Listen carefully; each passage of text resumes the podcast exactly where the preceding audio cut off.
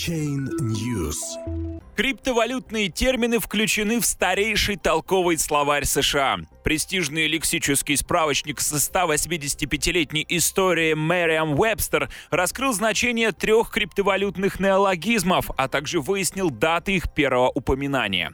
Американская издательская компания Merriam Webster, известная с 19 века, добавила 850 новых слов в переиздание своих лексических словарей и справочников. Среди них три криптовалютных термина Первый – это, собственно, криптовалюта. Любая форма валюты, которая существует только в цифровом виде, обычно не имеющая центрального органа, который ее выпускает или регулирует, но использующая децентрализованную систему для записи транзакций и управления эмиссией новых монет с применением криптографии для предотвращения подделок и мошеннических транзакций.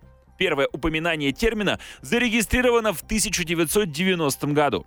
Второе слово – блокчейн. Цифровая база данных, содержащая информацию, к примеру, записи о финансовых транзакциях, которая может одновременно использоваться и применяться в большой децентрализованной общедоступной сети. Также технология, используемая для создания такой базы данных.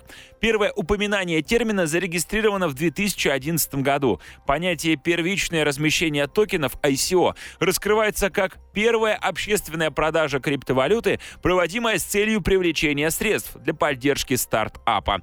Первое упоминание датируется 2014 годом. Термин «биткоин» был добавлен в словари Мэриам Вебстер в 2016 году. Он раскрывается как цифровая валюта, созданная для использования в одноранговых онлайн-транзакциях. При этом Оксфордский словарь дал объяснение термину биткоин еще в обновлении от 2013 года, а в 2017 раскрыл такие понятия, как блокчейн и майнер, человек, который получает единицы криптовалюты, запуская компьютерные процессы для решения специфических математических задач.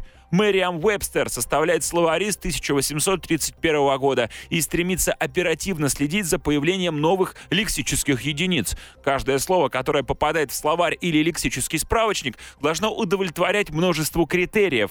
Развитие сферы криптовалют рождает колоссальное количество новых слов и терминов, понимание которых может предоставлять проблему для неискушенной публики. Так, выступая в феврале перед американскими сенаторами в банковском комитете, председателю комиссии по торговле товарными фьючерсами Кристоферу Джан Карло пришлось потрудиться в объяснении смысла таких понятий, как премия кимчи и ходлинг.